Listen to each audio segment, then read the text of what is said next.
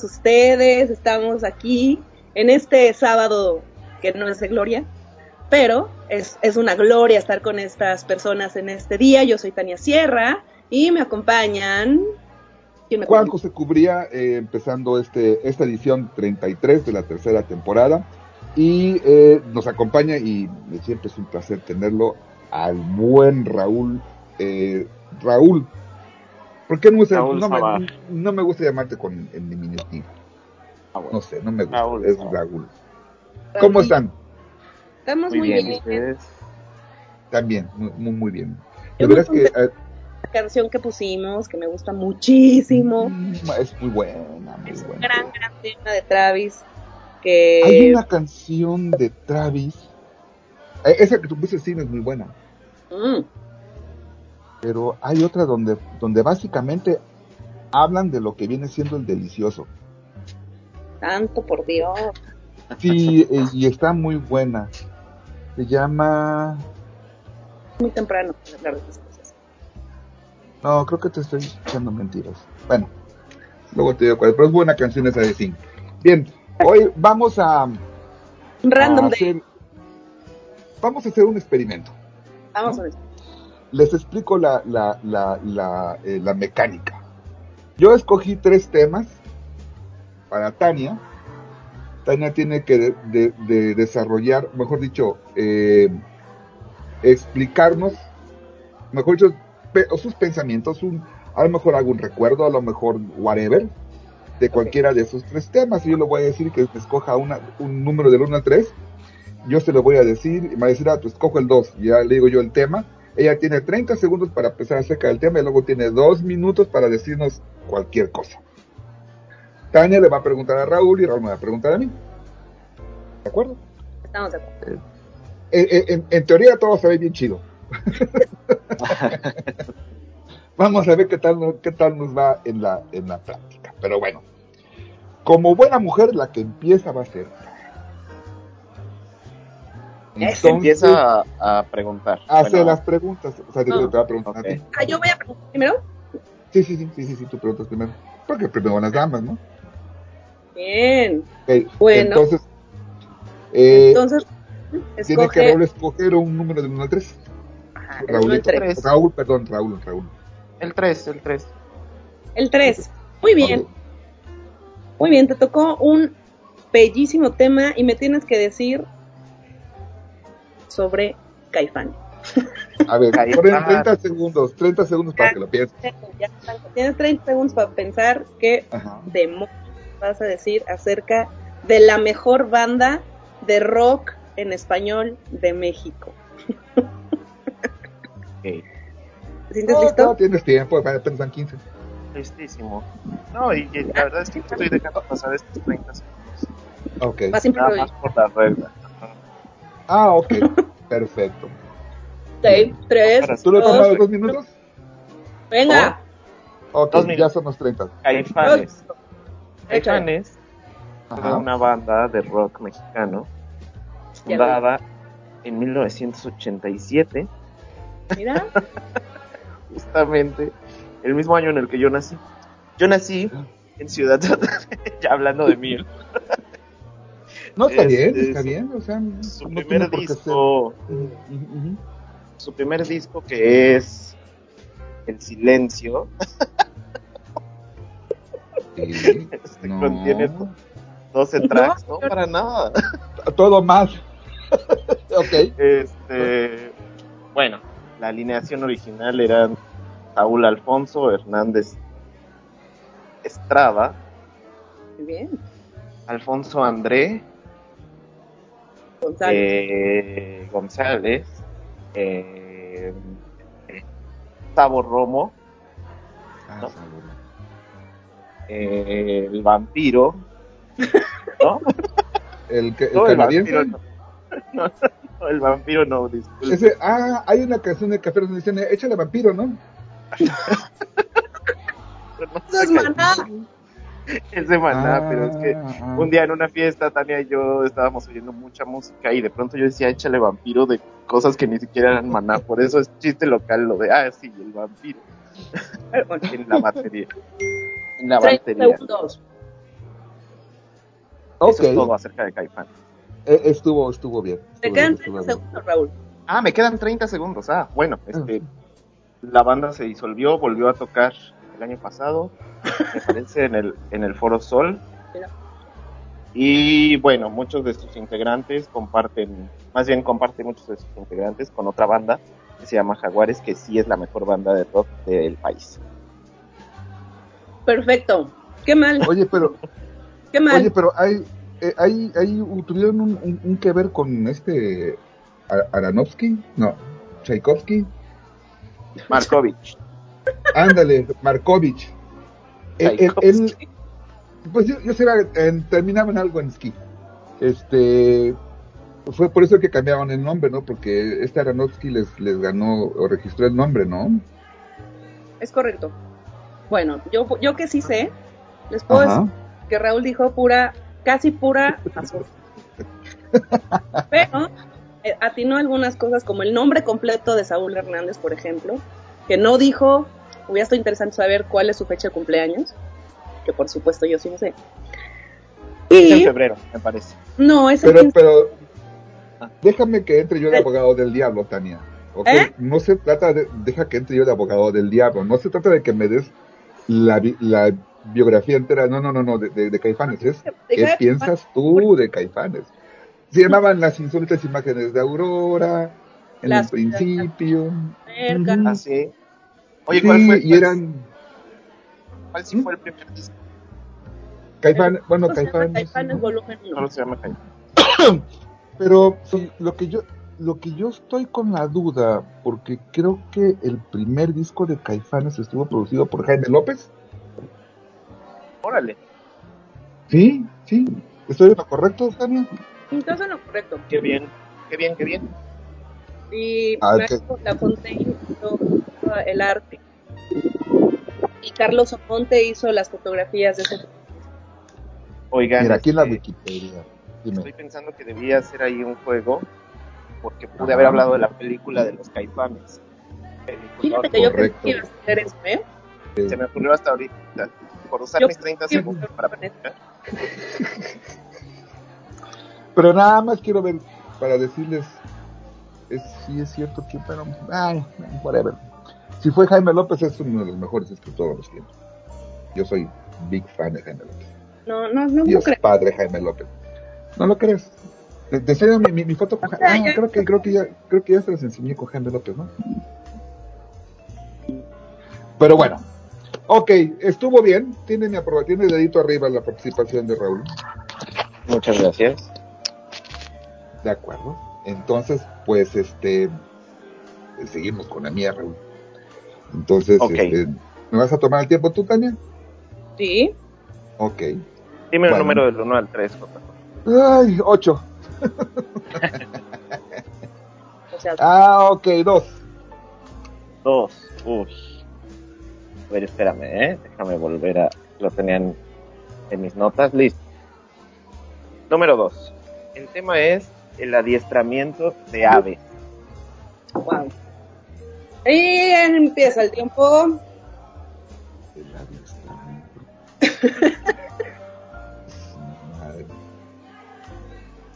Si tienes algún, algún pedo personal conmigo, revolvíme, ¿no? No hay problema. Eh, tiene un nombre, pero no me acuerdo. 10 segundos. Bien. ok, ok. Ya, yo estoy ya listo. 5, 4, 3, 2, 1. Venga. Dos El minutos. adiestramiento de aves. eh, tiene un nombre, pero no me acuerdo cómo, cómo es. No me costaría nada ir a buscar ahorita aquí en Google, pero sería como hacer trampa. Sí, eso Por es. eso no, por eso no lo hago. Pero se me hace, yo creo que uno de los eh, pasatiempos más difíciles. Porque a lo mejor a un perro, porque anda es terrestre, igual tienes un poco más de control cuando tú lo quieres que haga algo, pero a un pinche pájaro. O sea, esa madre vuela y, ni modo que le chifes para que regrese, ¿no? Entonces yo creo que debe de ser un- una persona que tenga mucho conocimiento del comportamiento de las aves. A mí lo que no me gusta de esto, fíjate, es cuando las llevan tapadas todas de la cara, de la cabeza. Es que no sé por qué razón, o porque lo hagan, pero como que no me gusta. Siento que como que privar de que perciban su entorno no me, no me parece adecuado. Pero eh, es algo que yo no haría. Le tengo como Kiki a las plumas. Me, es- me dan mucho asco las plumas. Eh, ¿Ah? eh, sí, sí. No es como fobia. Yo tengo dos, dos gatos. Los gatos, Dos gatos. Ya, ya luego me, me enteré que los gatos te traen a ti regalos. Lo que cazan, ellos te lo regalan. Entonces a mí me regalan constantemente palomas. Entonces, de, cuando me levanto y veo que hay un pinche plumerío de la chingada, y ya metieron una pinche paloma. El problema es que tengo que contar la paloma, porque si no la encuentro, pues, Sí. eh, hombre, aparte de que me provoca mucho asco las plumas. Entonces, yo por eso no podría ser yo un buen entrenador de pájaros, este, en el buen sentido de la palabra. Este, ya, eso, me pasé, me hicieron falta. Dos bien. minutos. Perfecto. Ok. Wow. Ah. Muy bien. Muy, muy, muy, muy. Muy buen manejo del, del tema. tema. ¿Cómo, otra co- cómo, ya que, ya que puedo buscarlo, quiero ver cómo se llama? ¿Cómo se llama? ¿Y Apicultura. por- No, no. Vamos a inventar todo. Todo mal. Es adiestramiento de aves. Ya quiero ver ahora qué anuncios te va a mandar el algoritmo. Se llama cetrería. Cetrería con C. Wow. Cetrería. Cetrería. Es el arte de adiestrar aves rapaces para... Ah, fíjate, eso yo no lo sabía. Sí, es cierto, nada más son aves rapaces. Pues de modo que entrenes un canario. Pues no. Pero sí, ¿cómo de que no? Cuando, Entrenar. ajá, cuando los que sacan los papelitos en Coyoacán, Oh, sí es cierto. U- Cierto. ¿Ustedes sí, han, sí, sí han- sí han- sí le han pedido que le saque el, el papelito, el pajarito fuera del albur? No, sí, de bebé sí. no, no. Yo también iba. Pero de un, de un tiempo acá, eh, pese a que yo soy taurino, muy, muy, muy taurino, sí, a mí me encantan los toros. Yo sé que es un tema muy candente, pero bueno, eh, no, no me gusta ver a pájaros en, en jaulas, ni me gustan ver peces en peceras. Más una crueldad. Mm. Y Pero- este, Para nada es algo cruel, o sea, todo bien. ¿cómo? Matar toros no tiene nada de cruel. Eh, no, el- la tauromaquia es un arte y, y en, en Aguascalientes me enteré que ya empezaron de nuevo las, este, las, no- las novilladas. Y, ay, voy a ir, voy a ir antes de que nos las prohíban. En las Pero- novilladas matan al, al toro, sí, ¿no? A los novillos también. Matan, sí, matan, hay novillos que llegan a cierta edad donde ya, ya pueden, ya pueden ser este, lidiados. wow. Porque Pero el la- novillero, la- el novillero no es todavía un torero, sino es un novillero. En la tauromaquia francesa no se mata al toro. ¿No? Solo es, este, solo es, bueno, por ahí la lidia y ya, luego lo regresan al corral. Está bien. Aquí, eh, mira, es, un tema mm, debatible. Yo entiendo, por supuesto. eh, yo a la postura de los, las personas que defienden los animales. Yo soy una persona que defiende mucho los animales. Eso no, eso no me quita que yo ame la tauromaquia. Mi papá me llevaba desde muy chiquito a ver las, corridas. Vi al Curro Rivera, vi al Eloy Cavazos, vi a Manolo Martínez, a los Ardillitas, de niño. Y desde entonces, cuando los toreros hacen su eh, eh, eh, pasillo, que caminan y entran a la plaza vestidos, a mí me provoca una, una emoción muy grande. Y, oír la, la, la, la, ay, la música, no me acuerdo cómo se llama, me provoca mucha emoción. Y ver lidiar un toro, ah, para mí es muy emocionante. Ver cuando el toro es tan noble que sigue el, la muleta, primero el capote y luego la muleta, después del, castigo al que es sometido, y el toro tiene la nobleza de seguir, los, de seguir embistiendo, cuando un toro, pese al castigo, tiene todavía el ímpetu de seguir el capote, bueno, en este caso ya es la muleta, y seguirla y seguirla y seguir embistiendo, entonces se dan cuenta que la bravura del toro es mucha. Entonces es cuando el juez de plaza indulta al toro. Mm. Lo indulta y le perdona la vida y lo saca, porque ese toro, pese al castigo, siguió embistiendo.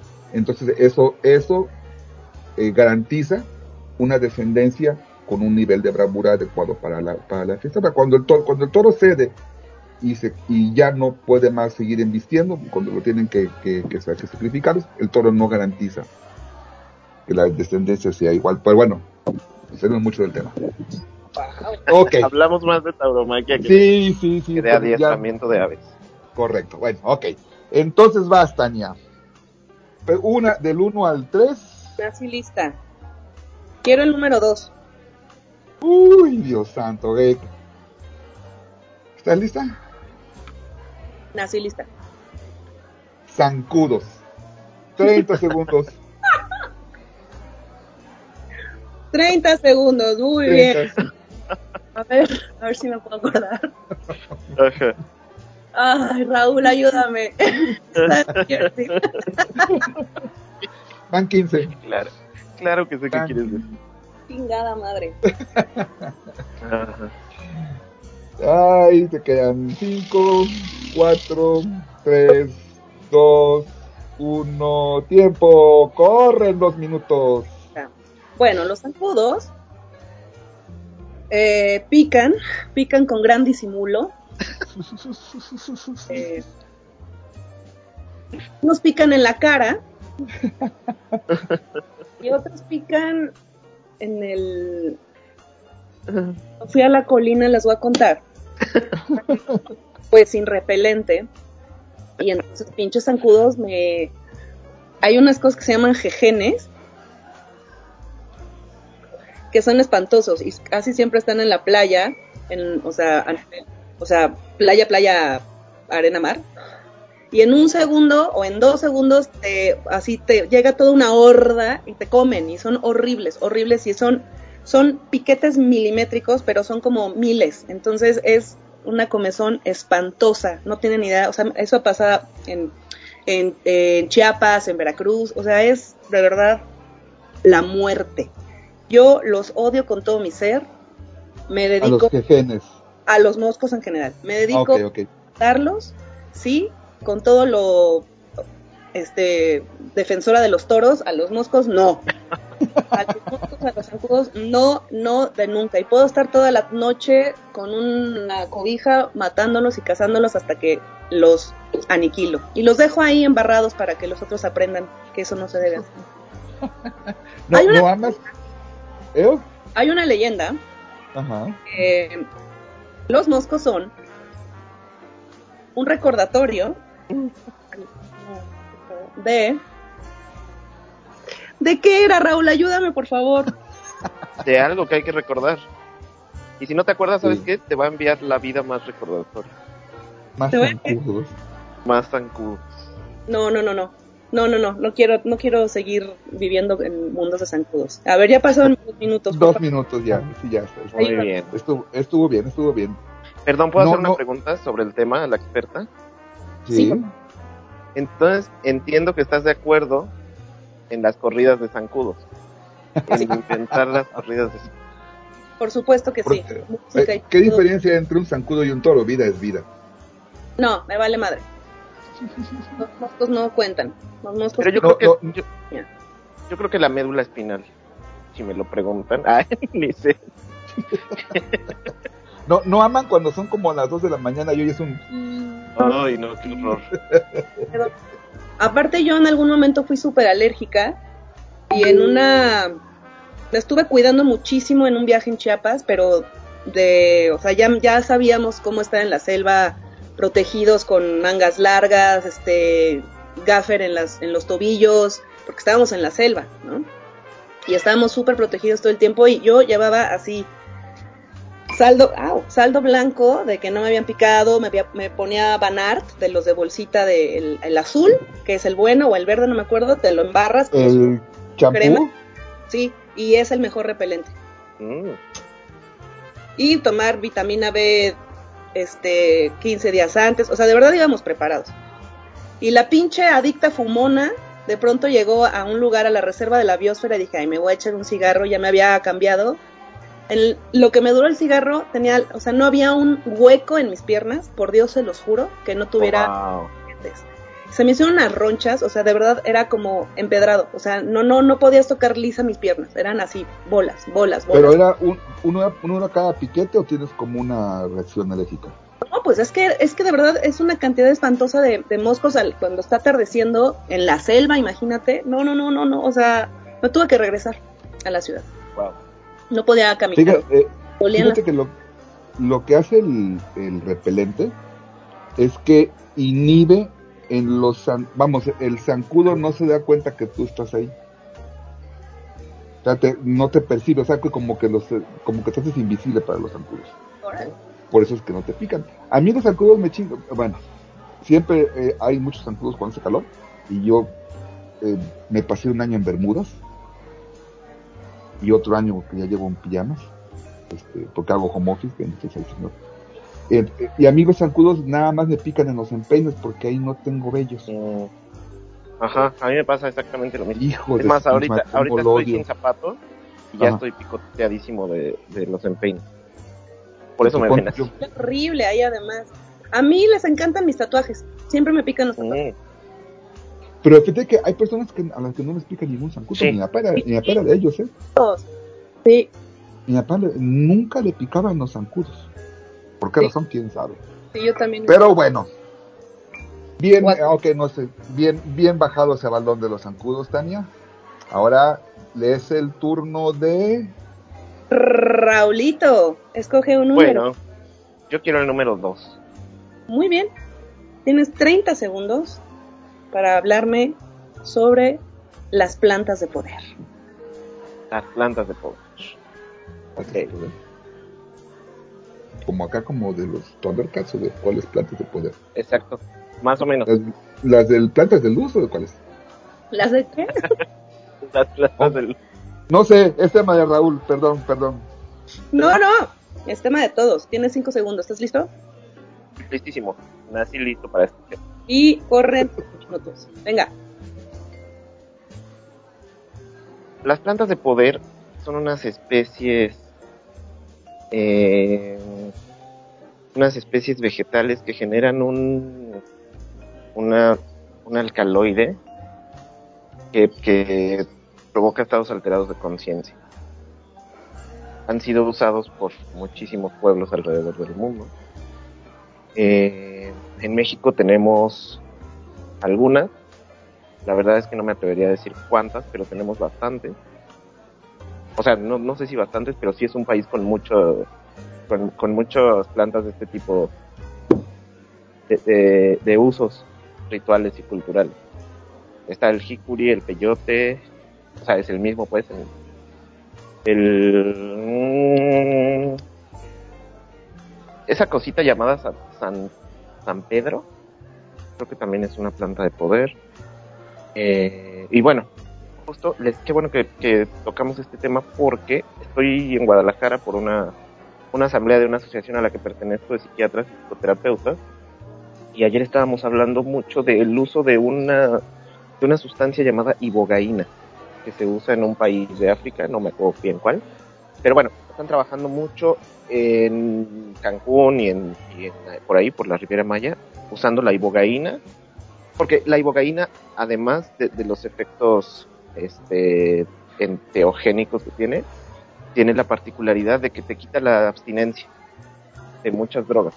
Entonces están trabajando, están trabajando este con las adicciones a fentanilo incluso, alcohol, heroína, todo eso, con ibogaína que te da un, te da un espacio de tres meses sin la, o sea, la aplicación de la ibogaína te da un espacio de tres meses sin sentir los síntomas de la abstinencia. Entonces te dicen, en estos tres meses cambia tu vida, rápido, aléjate de la gente que te, que te, con quien te dan ganas de consumir, este, métete al gimnasio, busca un trabajo, lo que sea que tú hagas, pero tienes tres meses en los que no vas a sentir en tu cuerpo el, la necesidad La física dependencia. de buscar, de buscar heroína, de buscar este, Nicotina también aplica. Yo creo que sí. No, pues tráenos, También. ¿no? Pero, Es- eh, Es una sustancia que no está regulada. Las demás sustancias sí que están reguladas por, por el gobierno mexicano. La ibogaína no está regulada, es decir, que no es ni, ni legal ni ilegal. Como que podemos decir que el gobierno mexicano no sabe que, que la ibogaína tiene efectos. pero tiene a- tiene al- algún algún estudio detrás, mm, Supongo que sí, supongo que sí. Le voy a preguntar a este colega que me estaba contando ayer y se los mando. mm, Y bueno, gracias a tu Oye, opinión, ahora el gobierno de México ya se enteró. De la ibogaína. No, pero si no, No. causa ninguna dependencia, no, no hay ningún problema, ¿no? Bueno, pero por ejemplo el jicuri sí está regulado. eh, ¿La, la, la ibogaína es algún algún este derivado de algo? de una planta que crece en África. Lo dije, sí, sí, sí. No me acuerdo qué país, mira. pero bueno, pero bueno, el consumo de la ibogaína es ritual.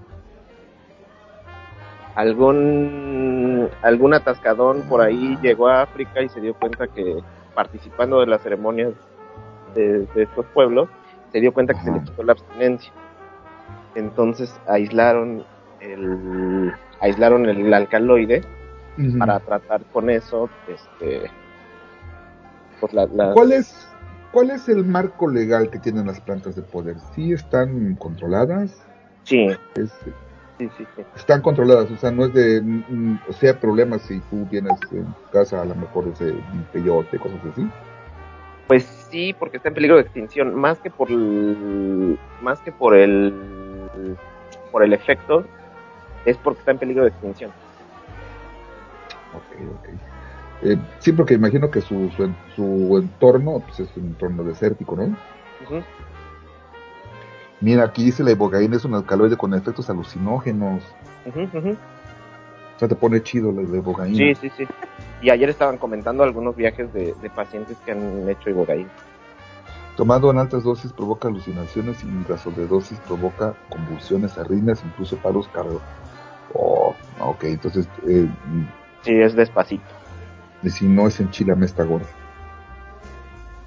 Ok, Muy bien, muy, muy, eh, eh, eh, te iba a decir pederastas, no, pedagógico. Mi colega me Pero- salvó, mi colega que platicaba ayer esto me salvó para este podcast. ¿Quién lo diría? ¿Quién lo diría? Bueno, vamos a hacer un corte para regresar con los eh, temas. Ya se nos fue media hora, va muy rápido, pero va interesante.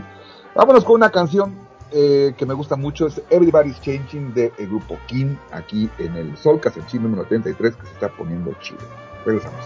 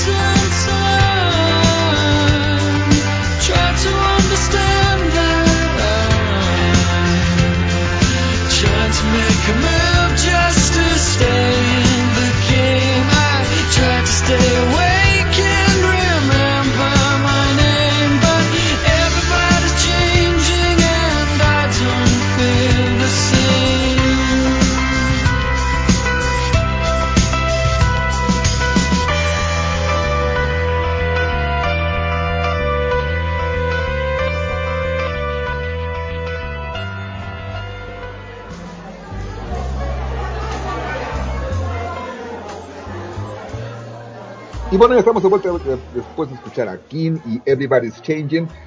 Todo el mundo cambia. Si hay, si hay algo constante en la vida es el cambio. Este, que tenemos todos. Eh, estamos en el episodio 33 del Solcas en Chile en la temporada 3. Ahí me pueden encontrar, es hora de redes sociales, como arroba jcubría en Twitter y en Mastodon. Y a ti, Tania. A mí me encuentran como T Zaguara hasta en YouTube. Y a ti, Raúl. Y a mí, Raúl Sabaj, en Twitter, S-A-B-B-A-G-H. Correcto. Y recuerden que Solcas en Chile pertenece a la familia de podcastinería, que a su vez tiene otros programas como Bar Martes, como Interestatal 57, y ahora acaban de hacer un, un reality show que se llama Versus. Y en fin, encuentran todo nuestro contenido en todas las plataformas de podcast habidas y por haber, para no mencionar todas, porque pues así es esto del negocio de la barrota. Este, bueno, pues continuamos, continuamos. Eh, pero fíjate, a- a- antes de continuar, eh, y estábamos hablando acerca del, del uso terapéutico de los alucinógenos, y ya que estamos en esto, hay un documental en Netflix que empecé a ver de Jonah Hill, ¿Ubi- ¿ubican a Jonah Hill? No. Eh, ¿Vieron la película de No. Superbad? Jonah, Jonah Hill es un gordito. sí, ya, ya sé quién. Ya, ya, ya, ya. Bueno, pues Jonah Hill tenía, pues, como todos, hay broncas y tuvo que ir con un terapeuta. Y el terapeuta, eh, vamos a, a, Jonah Hill le, funcionó mucho la terapia que le, dio el terapeuta, valga la redundancia. Y le, hizo un, documental. El documental dices tú, así como que vas a la mitad y dices tú, ah, mamada. Pero a medio documental, se llama Stutz. S de Samuel, T de Tito, U de Mm. Uva. eh, a, a medio documental te das cuenta que el, que el, que el terapeuta tiene Parkinson. Órale. Y este, pero hablan y, y, y, eh, por lo que te dan a entender, estaban grabando la película por más de un año. Y hasta que sabes que basta, porque yo les estoy mintiendo, esto no es una sola entrevista, estamos en una green screen y quitan todo la- el, el, el tinglado.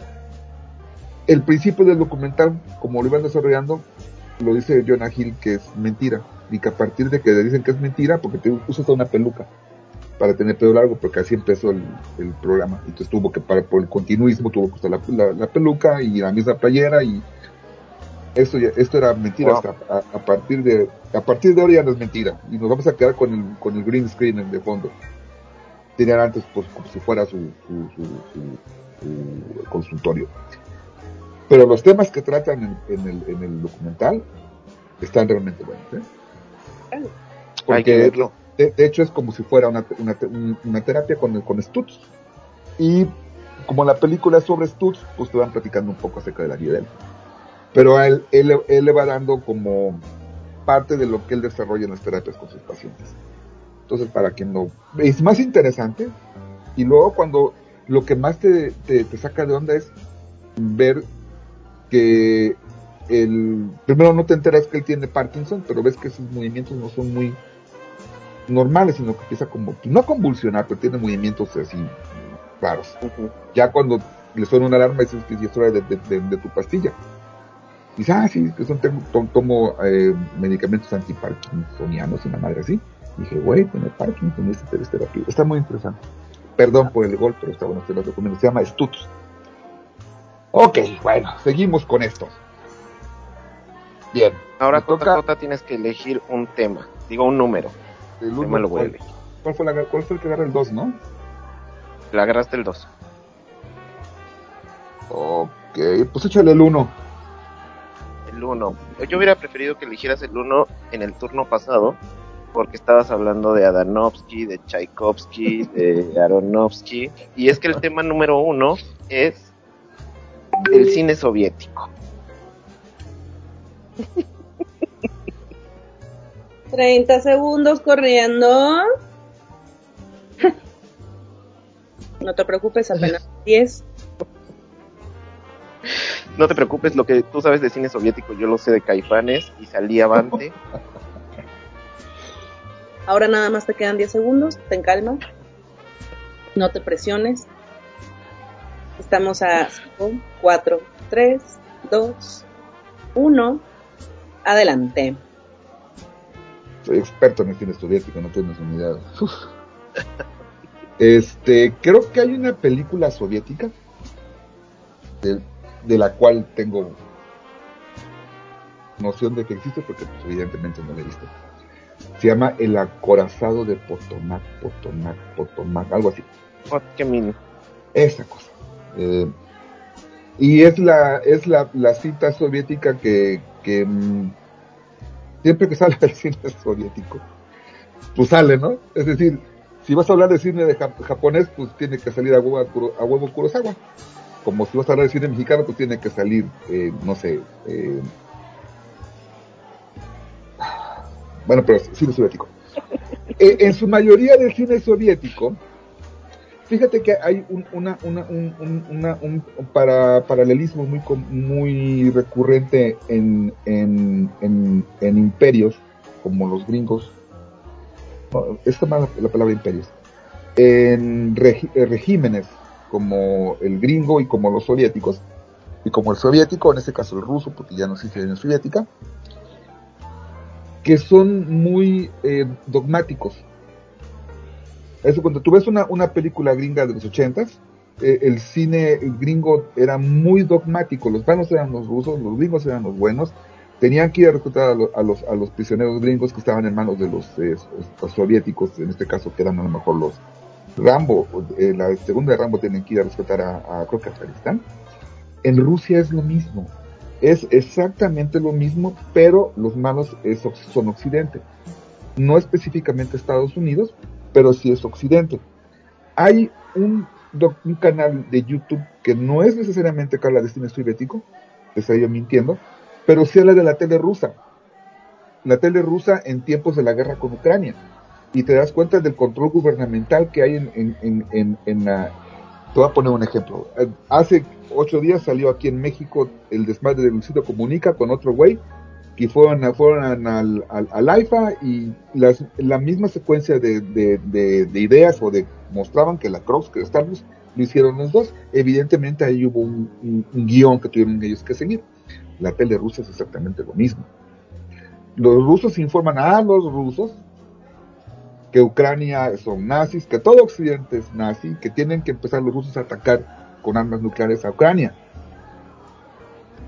El cine soviético, sobre todo en la, posguerra, era muy dogmático. Había dinero para hacer producciones. Ahora ya no lo hay. Tan- los rusos están jodidines, no están igual que eran los soviéticos. ¿Por qué? Porque ya no tienen la riqueza que tenían todas las repúblicas. Pero eso es lo que les puedo decir, que no fue nada. No fue nada. Básicamente. Este, este, gracias, Raúl. ¿Qué te tomas? Este, yo quiero quiero contarles una hay un hay un, un comediante cubano al que yo admiro mucho y lo quiero mucho que se llama Virulo y entonces en alguna de sus de sus rutinas habla de cuánto ama él a Pedro Infante y al cine mexicano y, y a México, ¿no? En general a México, pero al cine mexicano. Y entonces dice, porque a Cuba, cuando yo era joven, adolescente, a Cuba solo llegaba cine mexicano y cine soviético. Entonces hay una película que se llama La Estepa, que dura tres horas y es muy gracioso porque en esa rutina habla del cine, de cómo es el cine soviético, pero en una clave humorística.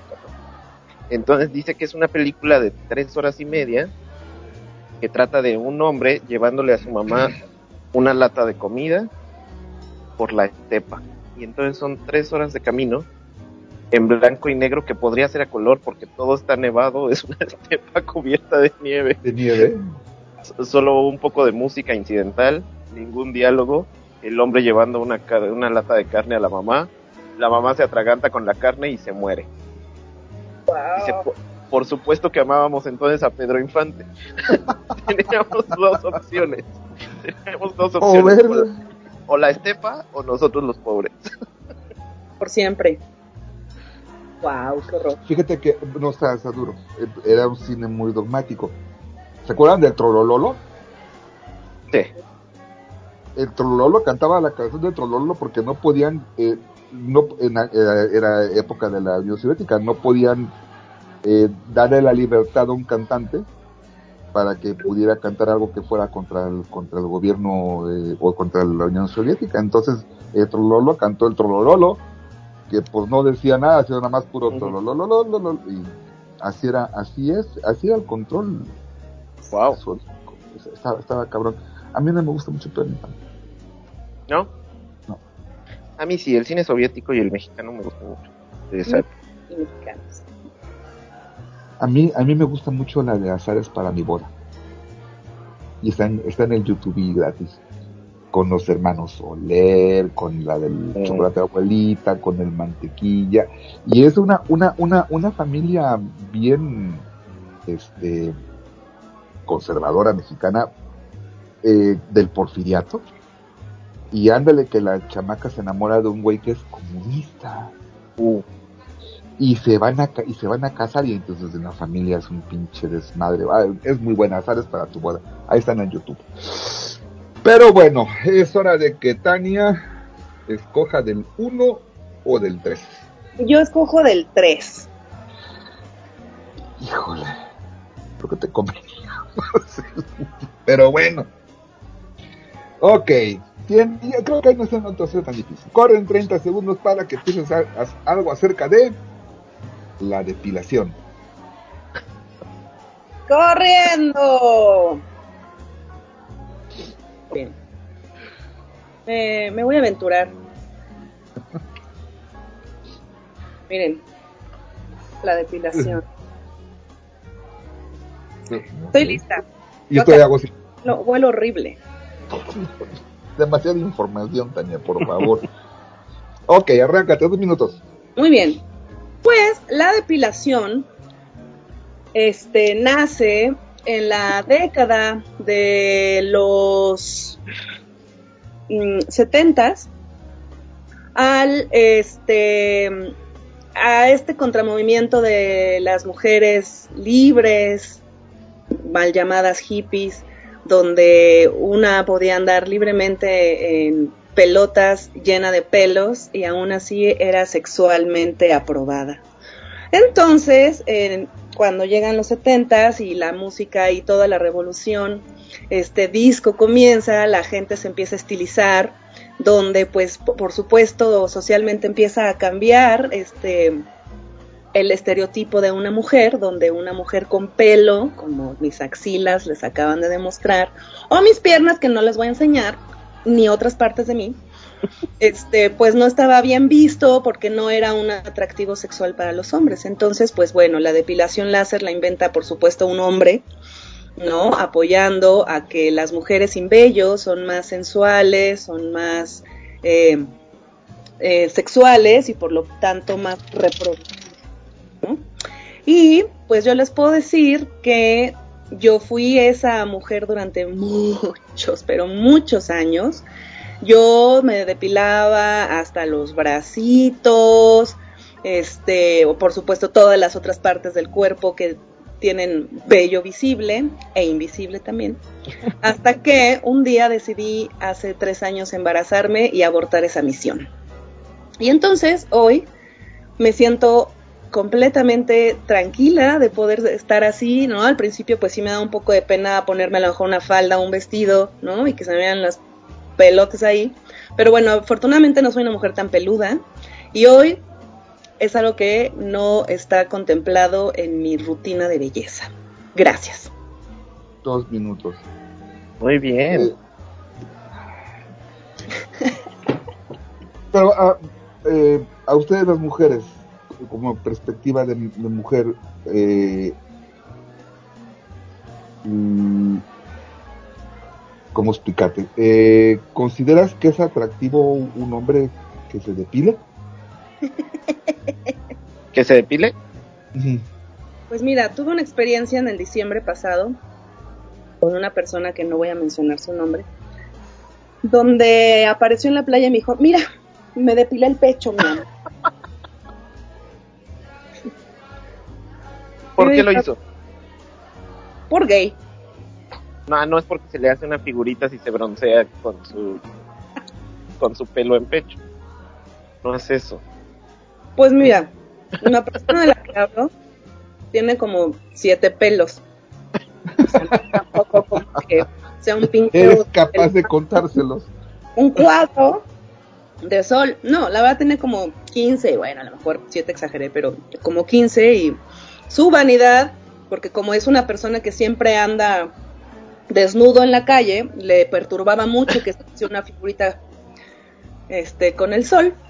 La verdad, ya respondiendo en serio tu pregunta, este pues no sé si a las mujeres, a mí me a mí me vale, o sea, mm, pues es que el vello es sexy, el vello es parte del cuerpo, o sea, obviamente eh, es, pues sí es más primitivo ver a un hombre con vello, ¿no? Y no, y no le quita ese, esa sexualidad al revés, como que sea, como que se incrementa, ¿no? Como ustedes que usan barba, ¿no?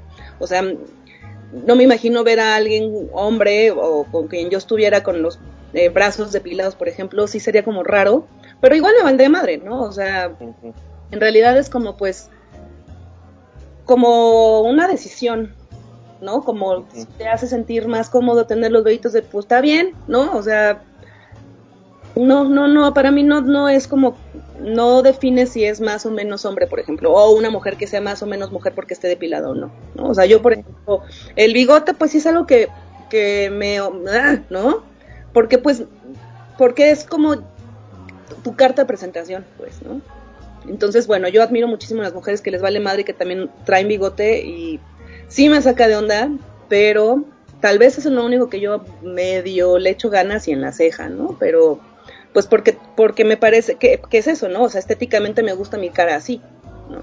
Me vale madre ya si las piernas, los brazos, las axilas, la cola, lo que sea. Ya, pues, o sea, al final no es no es un tema, pues, ¿no? O sea, si es como para coger, de todos nos coges. no, o sea, pues sí, es que No sí, te, te, te depilas para eso, ¿no? O sea, o sea, tú puedes ver toda la, toda la mm, publicidad, ¿no? De que ya viene el 14 de febrero y depil. ¿Para qué coño me voy a depilar, güey? Ay, me voy a hacer un corazoncito en la, en la panocha, güey. No mames, o sea, te lo juro que no lo van a notar, güey. O sea, no va a llegar el güey y decir, ay, mi amor, qué padre tu Pero- corazón". No. Qué detallazo. es más bien para uno, ¿no? Y eso es algo como que, que, que está mal eh, como, como publicitado, ¿no? O sea, es para ti, güey. O sea, el 14 de febrero no es para que te depiles para tu pareja, es para que tú te sientas mejor, ¿no? Entonces, pues creo que es muy, es un tema ya ahora muy libre y que bueno, que está padre que ahora ya cada vez más chicas sin encastillarlas en que ah está tiene pelos es lesbiana, ¿no? Tiene pelos es machorra, güey. Este, no, o sea, ya ya como que ya es un poco más natural en ese sentido, ya como que la estética en, en estas épocas, ¿no? Raúl, ¿tú qué piensas de la depilación femenina? Este, pues yo pienso algo que, que escuché que, que es muy cierto también, que, que un cuerpo, bueno, está esta fantasía perversa, masculina, masculina de, de una niña, ¿no? Y que entonces, bueno, un cuerpo, el cuerpo eh, por excelencia sin pelos es el de una niña. Entonces, bueno, yo creo que, que, mucho del, del mercado de la depilación y todo esto está animado por esa fantasía perversa.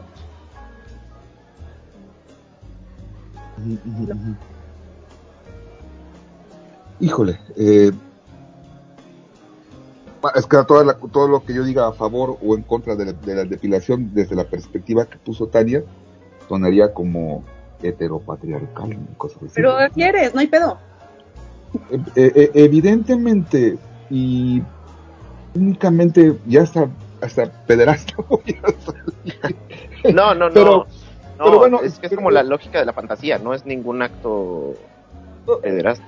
Pues es que a lo mejor yo nunca lo, había puesto en la perspectiva de una fantasía, ¿no? Yo lo veía más bien en función de mi gusto por la estética. O lo por lo que yo considero que es, finalmente es una, es una, es una punto de vista propio. ¿No? Eh, pero he, visto a- las fotos de, han visto las fotos de, de- de la hija de Madonna, de no sé cómo se llama. Ella siempre sale con el, brazo levantado porque pues tiene que exhibir que tiene pelo en, la- en las axilas. Y eso, como dice Tania, en, en, en, en, parte es como una como un estatus, es decir, no voy a no voy a seguir los estándares machistas y le voy a depilar. Entonces, en función de eso lo entiendo, pero en función de lo que yo prefiero en una dama, pues, igual hasta ya todo tengo que pensar para decirlo, porque igual eh, cuando uno dice dama suena como que estás siendo machista, ¿no? Bueno, pero es, es, mi gusto, por las prefiero, pues, y no hablo de, cuestión genital. Eso, como dices tú, me, mm, no es, no es en donde fijo mi atención, o no es un requisito. Tienes que tener depilada las uñas, ¿no? Simplemente, pues, como dices tú, no me gustaría ver una persona con bigote. Igual el, el, el pelo en las mujeres y por cuestiones hormonales es menos eh, evidente en el brazo que en los hombres, pues es un chingo de pelo. Entonces no, no Bueno, me las- molesta mucho. Las ¿Eh? mujeres árabes, las mujeres árabes son peludas de los brazos. No Son muy peludas. fíjate. No, me, me, me, me- resulta un poco más eh, shock eh, el pelo en las axilas. Ahí sí, para que veas, ahí sí me, me- me resulta como chocante. Pero tiene una, una, eh, eh, una función natural y es capturar las feromonas, tanto el, el el vello genital como el vello de las axilas. Y esto en el pasado, pues a los eh, humanos nos causaba cierta atracción para favorecer la reproducción. Cuando nos moríamos a los 18 años, entonces ese era en términos de supervivencia, pues era muy, eh, pues era bueno, ¿no? Que se reprodujeran porque la mortandad estaba muy cabrona. Pero bueno, se puso chido el tema. Pero bueno, Se puso chido el tema. De acuerdo, bueno, entonces ahora vas tú, Tania, a preguntarle a, la, a Raulito. ¿Cuál- Nada más, nada, más, nada más le queda una, ¿no? nada más le queda uno. Sí. Ok. Quisiera que me digas todo lo que sabes acerca de los videojuegos. De los videojuegos. De Nintendo. Nintendo. De Nintendo. Nintendo, bueno, Nintendo fue, es una compañía que fue creada en Japón por Takeshi Shokemida Kiku en el año 1800, 1900. Este, oye, espera, ¿son mis 30 segundos o ya, ya? Ah, Te, fuiste como gorda en tobogán, Raúl. Perdón, perdón. Dos minutos. En Japón en el año de 1974.5, fue como por junio. Eh, Como a las 3 de la tarde, dice. como a las 3 de la tarde. Eh, Japón. La primera consola se llamaba NES, porque significa Nintendo Entertainment System. y, bueno, a partir de ahí la innovación, a partir de esa bella tarde de junio de 1973, la, la innovación en videojuegos no ha parado. Además Nintendo, Nintendo es una, una compañía que tiene, yo creo que los juegos exclusivos más eh, más añorables, ¿no? O sea, como que está, hay juegos que están para todas las plataformas, para todas las consolas, pero a- Mario, Mario, Mario Bros, Mario Kart, todo, toda esa cosa de Mario nunca va a estar para ninguna otra consola, ¿no? Es como una, además como una filiación a estos personajes y a este tipo de videojuegos y a, y a, y a esta serie. Que a mí me parece también muy bonito. La propiedad intelectual de, las, de, lo- de los juegos de Nintendo vale más que la compañía. Sí, sí. O sea, la propiedad intelectual de Mario, todos sus elementos del videojuego valen más que la compañía. Dos minutos. Eh, de- ¿No estuvo Y- bien? No, todavía, bien. Ah, ok, ok. Ah, sí, bueno, sí, y sí. nada. Ahorita están innovando con unas, un tipo de consolas que son portátiles y también, este, no me acuerdo cómo se dice, pero pues que las conectas a la tele, ¿no? Como el Switch. Y bueno, Nintendo siempre ha estado, Siempre ha estado a la vanguardia en innovación en videojuegos. Me lo acabo de comprar. Pues fíjate que no. Fíjate que Nintendo era una compañía de naipes. ¿Y qué? Yo no dije que era de videojuegos desde el principio. Ah, Sí, sí. Pero otra vez tengo que entrar en defensa de Raúl. O sea, no, no es que no tenga que darnos una, un- una la, la historia de, de- de- de Nintendo. Oso. Nintendo era una compañía de cartas, de naipes. Y el sucesor de la familia se fue a Tokio a vivir como junior. Y, y, ta- y también sabes a qué se dedicaba Nintendo. Junto con las cartas, se dedicaba a, a regentear moteles. Ahora, Una de su división era, era eh, afuera de los bares en Japón, de no sé qué año. Había moteles para que las parejas que con previo acuerdo decidieran irse a, a intercambio de fluidos, de rentaban, mm, eh, mm, no, tenían sus moteles ahí y, esos eran de Nintendo. Órale. Eh, sí, sí, hay, hay como, como brevario cultural. Pues muy bien, muy bien por Raulito. Estoy encantado con mi Nintendo Switch. Ay, estoy fascinado. Qué padre. Eh, sí, me tengo que comprar para esta quincena el Mario Kart, pero bueno. Este, entonces queda, queda aquí en un... ¿Haz una pregunta para mí o cómo está? Ah, ah, Sí, era una pregunta para ti, ok, sí, cierto. para mí. ¿Y ¿Ya? disculpen, ¿eh? Disculpen, Ah, es que no. me tuve que cambiar de lugar porque me estaba quedando sin pila. Ok, ok, no te preocupes. Ya nada más me instalo. Mientras, Ok, ok, te voy a ok. decir el tema. Ah, el voy tema yo, que ¿no? Tienes que desarrollar, sí. Y como ya solo te queda uno, querido JJ, tu tema es jardinería conceptual. Corre tiempo, 30 segundos para pensar. Yo creo que eh, ahora que Raúl estuvo en su, o, o está en su eh, simposio o algo así, creo que la, la, la ibogaína se las está, se las pasaron como con muestras. Fino lo mismo. Anda cocainado. Pues bueno, 5, 4, 3, 2, 1, adelante. Dos minutos. No sabía que existía la jardinería conceptual. Yo ubico la jardinería, pues, como todos, ¿no? O sea, eh, a nivel profesional hay gente que se dedica a cuidar los jardines, a hacer jardines. Los jardines de los parques donde hacen como un pajarito o hacen como un perrito, ¿eso es como conceptual o no? Bueno, no ¿Podría sé. ser? No sé.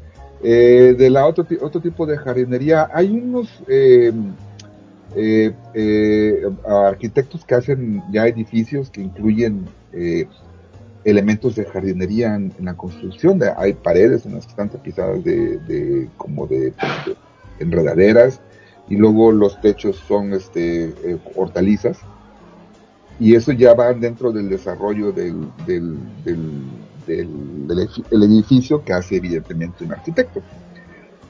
Eh, fuera de eso no tengo la más idea de la jardinería conceptual. Este, eh, acabo de comprarme unas macetitas, ah, las dejé abajo, de, de esas a que les pones tú como una, una pastillita y se hace como si fuera tierra y voy a sembrar chiles. Órale.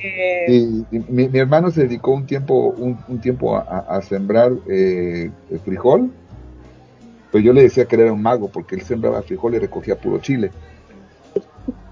Porque nunca pudo cultivar chido el frijol, pero bueno, este, fuera de eso es toda mi experiencia que tengo con, pues eso creo que es, no es eso se llama agricultura, o sea, no sé, no es jard- jardinería. Este, de eso, pues este, hoy sí les fallé porque pinche tema, Raúl. No, y menos, no, es, no es jardinería y menos conceptual. Sí, sí, sí, no, es agricultura y, y mala, porque él es licenciado, él no es agricultor, pero pues quiso meterse en el negocio de la agricultura y pues...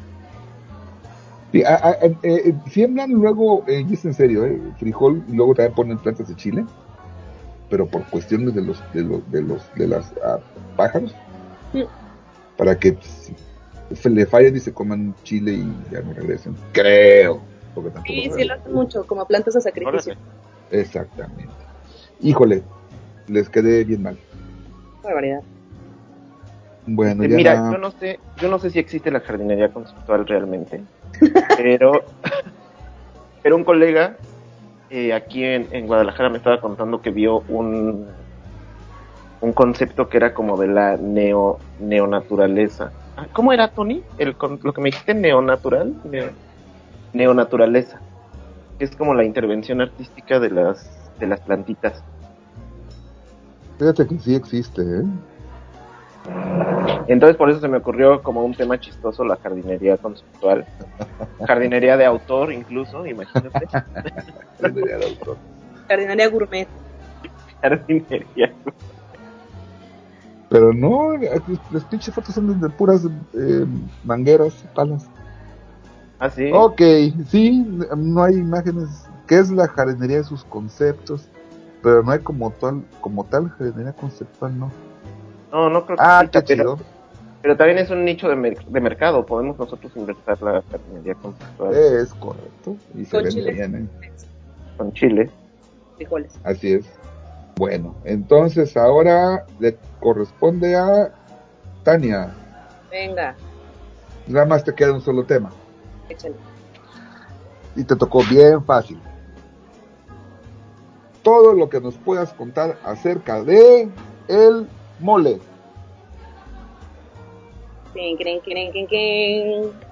Yo acá te lo estoy poniendo. Ole, doña María. Bueno, pues me voy a atrever a empezar antes del tiempo. Les voy a contar que el mole es un platillo mal conocido como prehispánico, pero que el mole es una combinación es un platillo eh, compartido de la colonia con nuestros, con el anáhuac, con toda la cultura madre de nosotros, donde pues fueron juntando pues casi casi que lo que tenían. Entonces pues hay elementos pues muy de aquí como el chile, el chocolate, el maíz, ¿no? pero también se le fueron agregando eh, pues diferentes elementos, las especias, ¿no? Que no estaban aquí en, en, en- No eran nativas. no eran nativas y este y pues es un es una combinación ahí de culturas. Eh, aquí por ejemplo no había no había eh, ¿qué no había? No había Aves de corral. había puro guajolote, ¿no? Entonces, pues se hacía así. Aquí, pues, por ejemplo, el puerquito era, pues, como súper sagrado, ¿no? Les, o sea, les costaba, o sea, cuando lo, cuando lo traen, lo usaban así como para todo un año, ¿no? Cuando allá, pues, era así como que de una se comían todo un puerquito y así. Entonces, pues, el mole hay diferentes variantes a partir de entonces como el pipián, el mole amarillo, el rojito, este, ¿qué otro mole hay? Bueno, el mole de olla, que, El de Oaxaca. el mole oaxaqueño, que es espectacularmente delicioso y pues es muy ya como cada quien lo quiere hacer, ¿no? O sea, yo por ejemplo cuando empecé a hacer mole verde me enteré que llevaba lechuga y que, le, que llevaba espinaca, ¿no? Que son pues parte de los elementos que hace que se haga verde, ¿no? Este, por supuesto, pepita. Y El bueno, pipián. sí, por ejemplo, para, hacer el pipián. Y pues se puede hacer mole de muchísimas formas. Hay mole blanco, hay mole negro, hay mole rojo, este, y pues va variando dependiendo de la ubicación. Eh, el tipo, por ejemplo, el chocolate pues no es el mismo en Oaxaca que en Tabasco, ¿no? Entonces, pues hay unos moles que son más este, dulces o que son más picosos o este, estos que son almendrados o encacahuatados, o sea, el chiste es hacer como una mezcla ahí entre chiles, especias, eh, semillas y pues la proteína que le quieras poner. Se los agradezco mucho, que estén muy bien, voy a ir a hacerme un mole ahora mismo. Se me antojó unas, unas enmoladas. Oh my god. El, el mole que más me gusta, yo creo que es el poblano, fíjate. ¿Mm? Sí, también. El de Veracruz, El de Veracruz. me encanta. Y es que ¿Cuál? yo casi no como, no puedo como picante, entonces el poblano me parece así la la, el equilibrio perfecto. Uy, pues el de Veracruz te va a fascinar porque no pica nada, es muy dulce, es riquísimo. ¿Pero de qué parte de Veracruz? Jico. Oh, de Jico, ¿has ido a Jico? Ah, Pero la cosa de mi papá sí siempre trae, y bueno, es una delicia, el mole Jico es Mi espectacular. papá, mi papá era de, de Ocelo, que está por el rumbo de Jico. Y por el rumbo de... Ay, donde hacen zapatos. eh, y está bien chingón el lugar. ¿Cómo se llama? Esa zona que es serrana de Veracruz. Es, es muy rica en, en cuestiones de gastronomía, es muy rica. Hacían, hacen el chito. ¿Saben lo que es el chito? Es carne de burro seca. Órale. Wow. lo, lo- la secan con sal. Entonces mi papá compraba el chito y yo creo que se cocina de otra forma como mi papá la consumía, porque la agarraba y la pedazo de carne dura, seca, y la ponía así directamente en, el fuego de la, de la estufa y se quemaba y se la comía, sabía horrible. Horri- pero él se la comía. Yo creo que han de ser como un tipo de molito, algo está- no se puede comer. Pero bueno. Pero bueno. ¿Queda un tema todavía o ya no? No, ya. Se acabó. Uh, se acabó. Oigan, pues estuvo bien chido. Me, gustó, muy- me, me gustó, estuvo divertido. Ojalá que ustedes que nos hagan el favor de escucharnos les guste. Y este, y bueno, nada, si ya nos pasamos por un poquito de tiempo, pero vale la pena. Pues este fue el Sol Casanchil número 33 de la tercera temporada. Yo le agradezco mucho, por supuesto, a Tania Sierra que nos haya acompañado. Y como siempre, el nunca bien ponderado Raulito. Muchas gracias por invitarme. No, al contrario, sabes que esta es tu casa, que es la mía, ¿no es cierto? Y, y salimos con una canción que tú escogiste, Raúl. ¿Cuál, ¿Cuál escogiste y por qué la escogiste? Es El puñal y el corazón, porque no sabía qué canción este, elegir, así que dije, voy a voy a elegir con lo primero que vea. Y como estaba en la mesa donde tuvimos la cena anoche ¿Viste de la? Ah, asociación, mira un puñal. Ah, no cierto. qué, mal, qué mal chiste. no, vi un cuchillo, vi un cuchillo, Ah, que sí.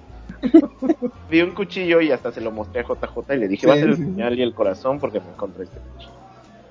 Ni hablar, mujer. Perdón por el chiste, Raúl. ¿eh? Pues, creo que cayó. ni, cayó. ni hablar puñal traes mujer. ¿no? Ni hablar, al país mujer. Mm, Es muy buena canción, es como de danzón, ¿no? Es Sí. una. Sí, es una. Danzón.